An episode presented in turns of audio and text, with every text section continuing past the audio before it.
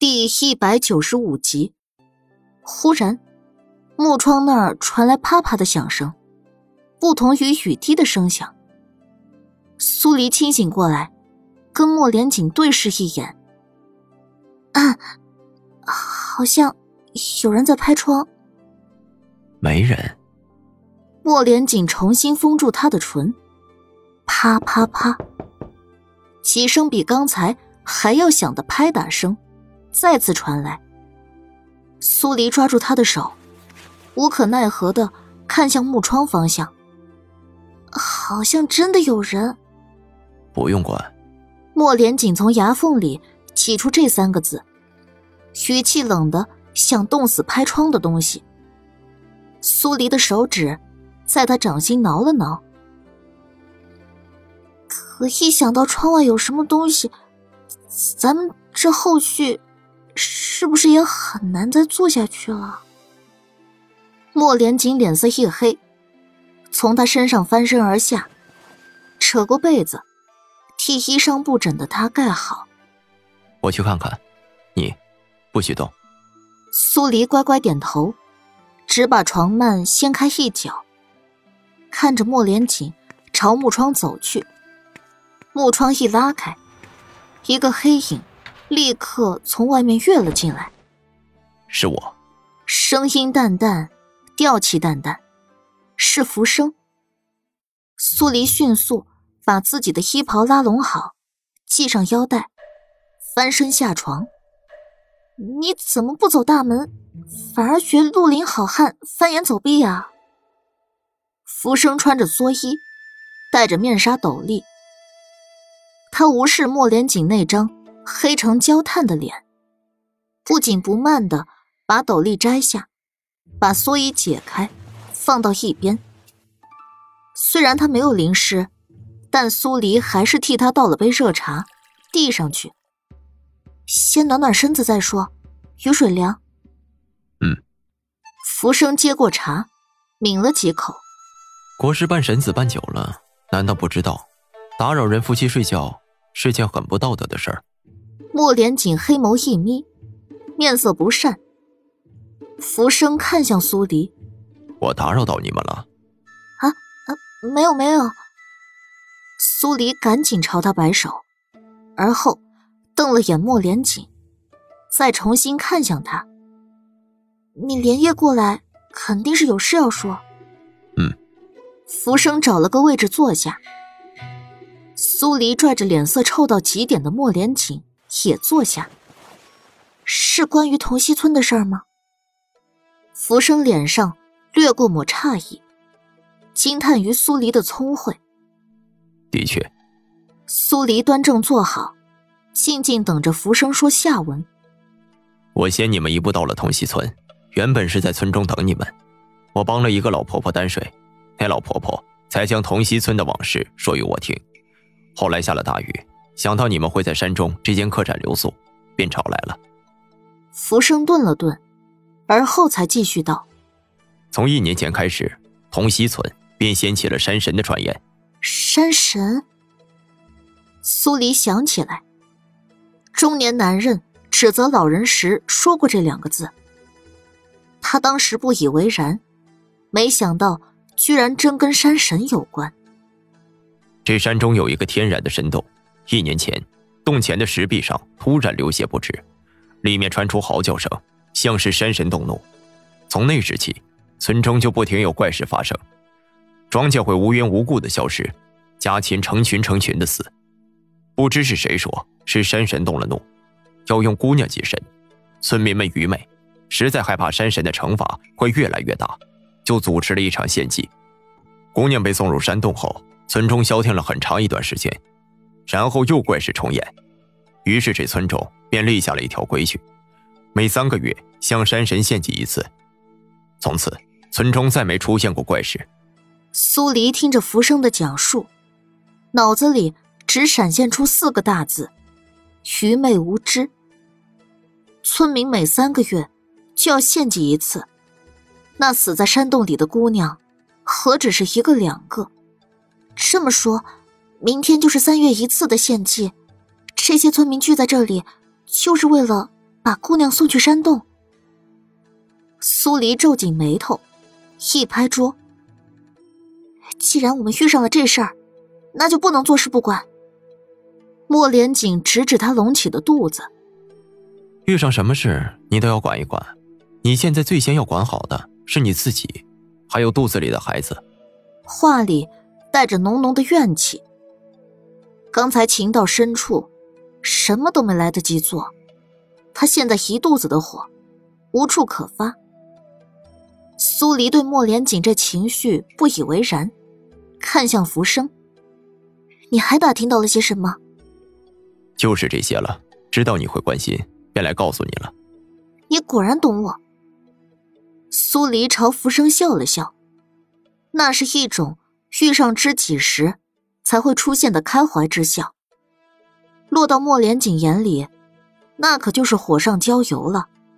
冷冷的开口：“我们的目的不是多管闲事，是去青阳城。”怎么，这件事儿你真撒得下手？苏黎听出他话里的坚决，侧手看他：“我的时间不多了。”苏黎最烦听到他这句话，眸光一变。磨磨后槽牙，以后不许你再说这句话了。关于同溪村的事儿，我管定了。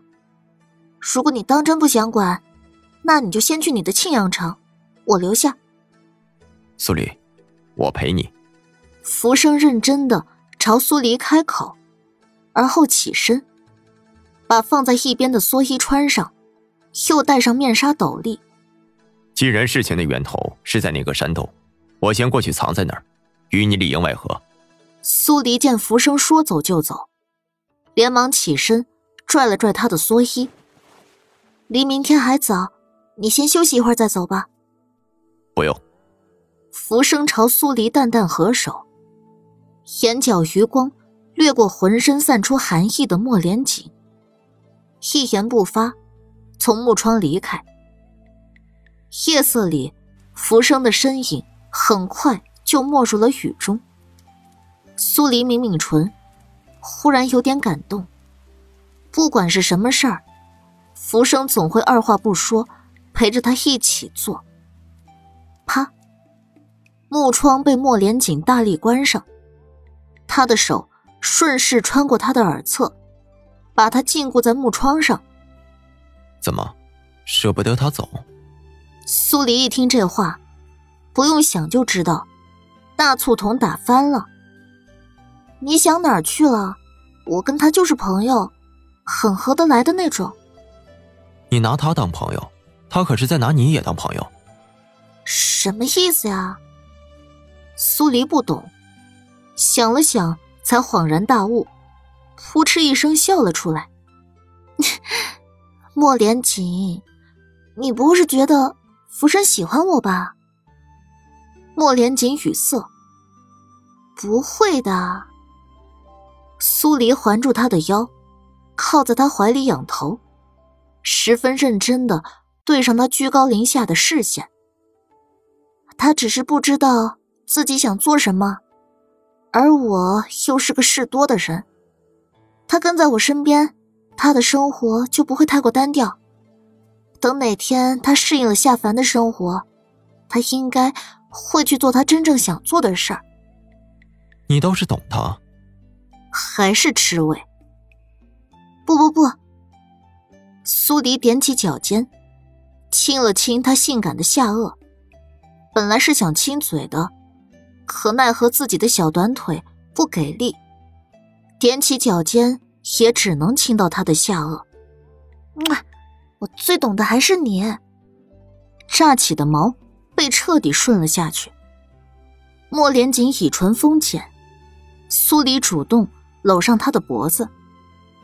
莫连锦忽然停下，薄唇在他嘴上亲了亲，有意看着他绯红的脸。你看着我做什么？苏黎下意识垂头，脸上滚烫。好看。他这张脸。丑的连他自己都嫌弃，莫连锦是从哪儿看出他好看的？时间不早了，该睡觉了。莫连锦拦腰抱起他，一步步往床榻走。然而，才走了没几步，外面传来一声尖叫。苏黎只觉得自己的耳膜鼓了一下，对上莫连锦的视线，看着他原本赤红的眼底，一寸寸恢复清明。呃，那个。好像今晚有点背啊。苏黎挠挠他心口，还是放我下来吧，我们去看看外面发生了什么事儿。莫连锦连憋了两肚子的火，极力忍着，脸色又黑又臭的放下他，跟他一起走出客房。另一边，繁星几人也都纷纷闻声走了出来。一行人聚在一起，看向第一间客房。此时的客房门大开着，守在外面的两个村民不在，里面传出老妇人的哭腔：“女儿啊，女儿，你快醒过来，你别吓我呀！”苏黎眉头一皱，迅速朝第一间客房跑了过去。原本守在外面的两个村民，此时也站在客房里面。房梁上吊着一件外袍，打结系在了一起。一个年轻姑娘躺在地上，脸色降得通红，胸口毫无起伏。苏黎心一紧，走过去，半跪在地上，开始给女人做心肺复苏。两个村民想要上前拉扯，被青木长笛拦下。繁星面无表情道：“我家小姐是在施救，如果不想人死，那就别动。”两个村民支吾几声，站在原地没再动作。很快，楼下的村民也挤了进来，以李村长为首，没一会儿就把客房挤得满满当当。这边苏黎在施救，那边李村长朝老妇人厉声问道：“到底是怎么回事？”我我迷迷糊糊睡着，一睁眼便看到香儿吊在房梁上寻短见，我可怜的女儿啊！老妇人哭得一把鼻涕一把泪，在苏黎的努力下。香儿急促的咳了一声，终于活了过来。苏黎也跟着舒了口气，示意繁星跟他一起把香儿扶到床榻上去。香儿咳了一会儿，了无生机的靠在床柱上，喃喃的念着：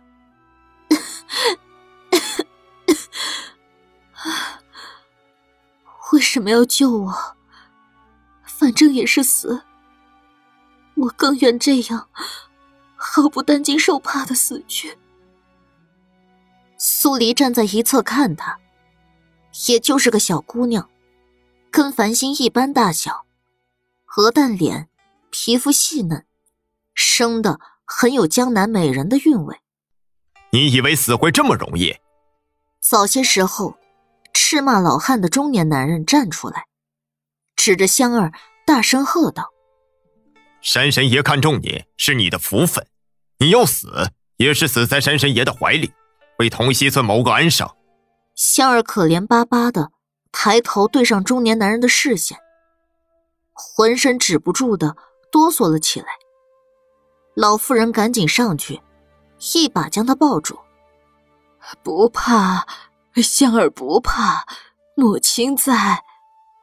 我怕。”母亲，我怕。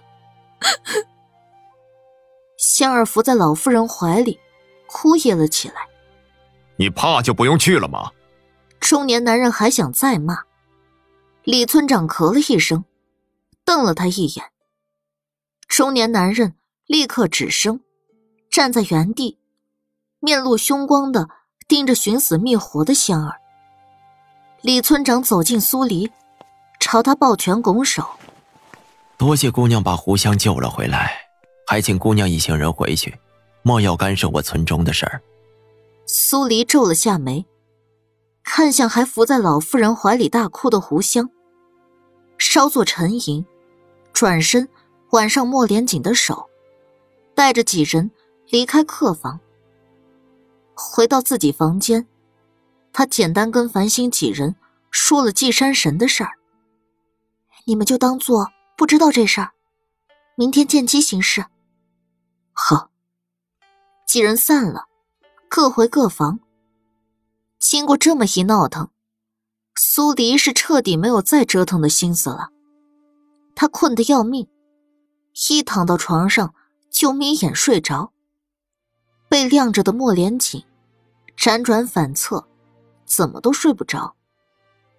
但见他睡得香甜。又不忍心把他弄醒，只能继续憋着，烦躁的掀开被子，让冷空气凉快凉快自己。